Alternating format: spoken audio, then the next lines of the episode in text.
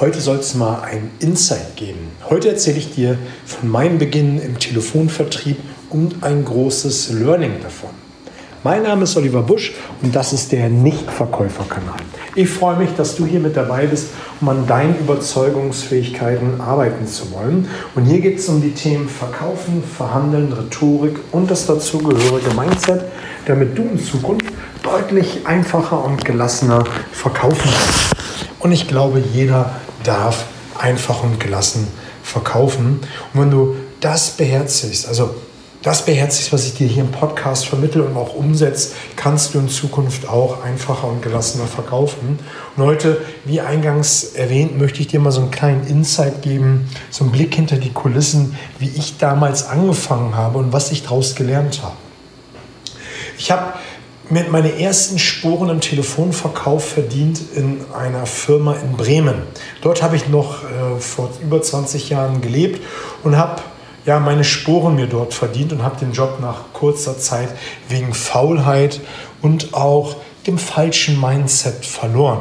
Und ähm, ich habe ein paar Tage zu Hause meine Wunden geleckt, ich habe ein paar Tage gejammert, dass die ganze Welt doch schrecklich ist und ja, was das Ganze überhaupt soll. Ich, ich habe ja gar keine Schuld. Aber irgendwie hat der Rauschmiss etwas in mir bewirkt und vor allem die Worte, die mein damaliger Chef zu mir gesagt hat. Und zwar hat er gesagt, wenn du etwas erreichen willst, dann musst du etwas dafür tun. Und ich war immer im Irrglauben, ja, irgendwie wird mir das schon auf dem Silbertablett funktioniert, äh, präsentiert und es wird irgendwie funktionieren. Bullshit. So ist es nun mal nicht. Und ein glücklicher Umstand äh, war gewesen, dass ich dann nach kurzer Zeit fast den gleichen Job in einer anderen Firma, nur in Hamburg, bekommen habe. Fast der gleiche Job deshalb, weil es auch ein ganz interessantes Produkt war, genauso wie bei meinem alten Arbeitgeber, Büromaterialien an Geschäftsleute zu verkaufen. Und ähm, ich habe mich damals dann vor über 20 Jahren morgens am, Hamburg, am Bremer Hauptbahnhof getroffen mit meinen zukünftigen Kollegen, den ich schon von früher kannte. Und das war der glückliche Umstand, dass er mir diesen Job mit verholfen hatte, weil er irgendetwas in, mich, in mir gesehen hat. Und er war ein alter Hagese gewesen und ja, hat mir einfach geholfen. Und äh, ich stand dann morgens äh, am Bremer Hauptbahnhof kurz vor sieben. Der Zug fuhr kurz nach sieben, eine Stunde fahren. Und er hat mir dann auf dem Weg auf der ersten Zugreise mir erzählt, was das für ein Laden ist und was das für Kollegen sind und all was dazugehört. Dann habe ich mich hingesetzt und habe angefangen zu arbeiten. Die ersten Tage wollte es nicht so wirklich funktionieren. Es war irgendwie der Wurm dran. Ich habe mich aber nicht abhalten lassen und habe einfach meinen Stiefel gezogen. Was ich dann gemacht habe, ist, ich habe morgens wie abends Bücher gelesen. Ich habe Bücher gewälzt, was das Zeug hielt. Telefonmarketing, Rhetorik, Einwandbehandlungstechniken, all das, was es auf dem Markt gab, habe ich mir gekauft, im Buch gelesen. Während die Kollegen entweder gepennt haben am frühen Morgen oder abends sich ihr Feierabendbier gegönnt haben, habe ich die Zeit genutzt, mit einem äh, Neonmarker mir wichtige Passagen im Buch anzumarkieren. Und das, was ich morgens gelernt habe, habe ich dann direkt am Telefon umgesetzt. Eine Sache habe ich während der ganzen Zeit nicht gemacht. Und zwar, ich habe mich nicht mit Kollegen unterhalten. Ich habe mich von den Kollegen ferngehalten. Das war nämlich so das erste Learning aus dem vorherigen Job gewesen, dass ich immer wieder gehört habe, du kannst doch nicht vor 8 Uhr Handwerker anrufen. Du kannst doch am Vormittag nicht Ärzte anrufen. Immer irgendwelchen Negativ-Talk über irgendwelche Branchen. Irgendwas ging immer nicht oder irgendwas funktionierte nicht. Dann wurde immer malig gemacht, die Strategien, die der Verkaufsleiter ja, vorgegeben hatte, umzusetzen, die wurden kritisiert. Es hat bei mir nicht funktioniert, es hat nicht geklappt und so weiter und so fort. Genauso wie die Einwandbehandlungstechniken. Da habe ich mich von ferngehalten. Ich wollte das nicht in meinen Kopf hineinlassen. Ich wusste, und das war so eine Erkenntnis gewesen, wenn ich mich darauf einlasse, füttert das mein Geist. Genauso wie es meinen Geist gefüttert hat, dass ich gute Bücher gelesen habe, dass ich mich weitergebildet habe. Denn die Erfolge habe ich nach den ersten Tagen direkt bemerkt. Ich habe nämlich morgens etwas gelesen, ist eins zu eins am Telefon umgesetzt. Ich habe am tagsüber die ein oder andere Erfahrung gemacht, was mal nicht so rund lief und abends noch mal ein Buch nachgeschlagen und siehe da, habe ich wieder eine Idee gehabt, die ich dann notiert habe und für den nächsten Tag direkt umgesetzt habe. Und deshalb habe ich mich von Kollegen ferngehalten. Und ferngehalten habe ich mich auch von der sogenannten Kaffeemaschine. Eine Kaffeemaschine in einem Unternehmen ist wunderbar, ist schön und gut, aber es ist meistens der Dreh- und Angelpunkt, wo sich viele Menschen treffen und sich dann austauschen über all das, was nicht funktioniert. Ich glaube, Bodo Schäfer hat es mal in, mit einem ähnlichen Beispiel äh, in einem seiner Bücher äh, geschrieben. Die Enten, die den ganzen Tag nur schnattern über all das, was nicht funktioniert. Und das wollte ich einfach nicht in meinen Kopf lassen. Und das war so eins der größten Learnings, die mir geholfen haben, erfolgreich zu werden. Und das ist ja auch so ähnlich wie du bist der Durchschnitt der fünf Menschen, mit denen du dich die meiste Zeit umgibst.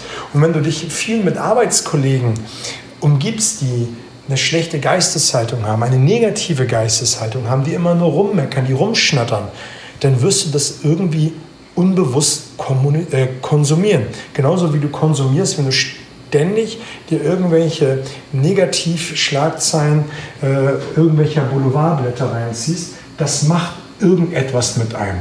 Am Anfang kann man das vielleicht noch so ein bisschen abschütteln, aber wenn du das immer wieder und wieder aufnimmst, dann wird es etwas mit dir machen und es geht in die falsche Richtung.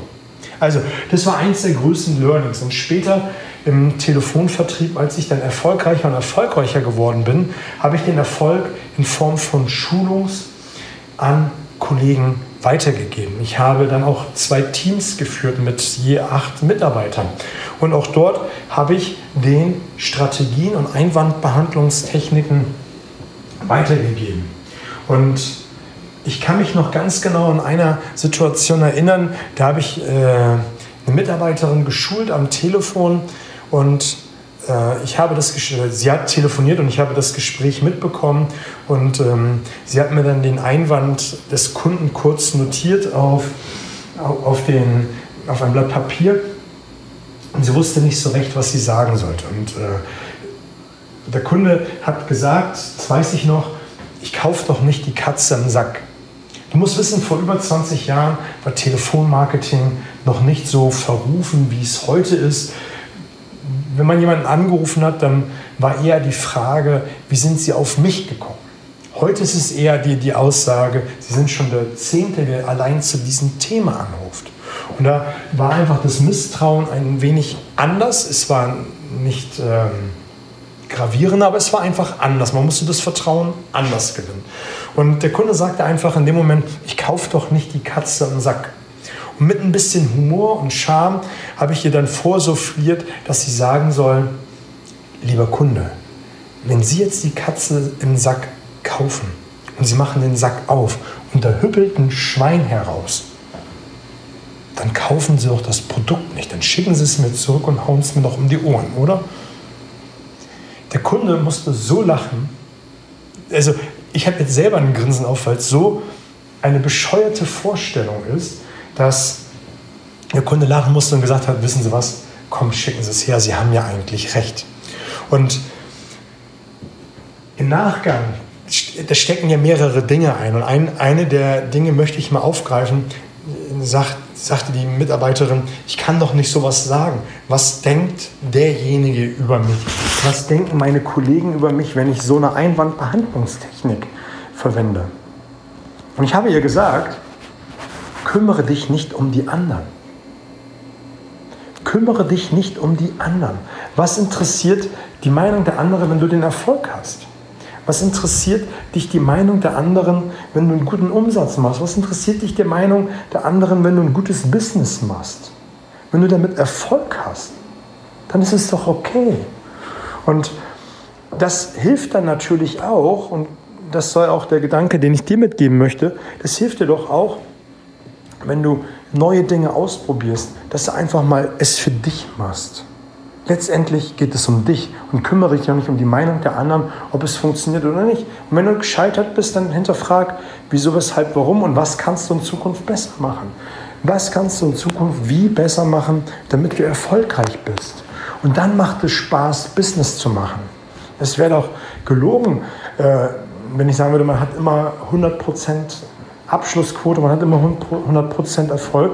Und wenn man immer sich reflektiert und schaut und schaut, wie man es in Zukunft besser machen kann, dann wird es irgendwann besser. Und dann macht es auch mehr Spaß, besser und besser und besser zu werden. Und das ist so eins der Dinge, die, die ich da auch wieder gelernt habe, ist, kümmere dich nicht um die Meinung der anderen. Letztendlich geht es um dich. Letztendlich geht es um dich. Und wenn es funktioniert, dann ist es gut und richtig. Ja, und das sind so ein, zwei Learnings, die ich äh, in der Vergangenheit gehabt habe, gerade ähm, im Telefonvertrieb. Und ich musste mich einfach gerade wieder daran erinnern, vor ein paar Tagen, da bin ich mit meinem Sohn Schlittschuh gelaufen oder Schlittschuhfahren gelaufen. Und er fährt zurzeit gerne Bahn. Und wir sind mit der Bahn hingefahren und auf dem Weg habe ich meinen alten Arbeitsplatz wiedergesehen an der S-Bahn-Station und habe ihm das dann auch voller Stolz gezeigt. Er hat es, glaube ich, nicht verstanden mit vier Jahren, was das bedeutet, aber ich habe es ihm einfach erzählt und habe da auch zu einem Instagram-Post gemacht. Und ähm, das ist auch mal der kleine Hinweis jetzt hierfür. Guck einfach auch bei Instagram, da bin ich sehr, sehr aktiv und hau immer wieder mal Stories raus und den einen oder anderen Post.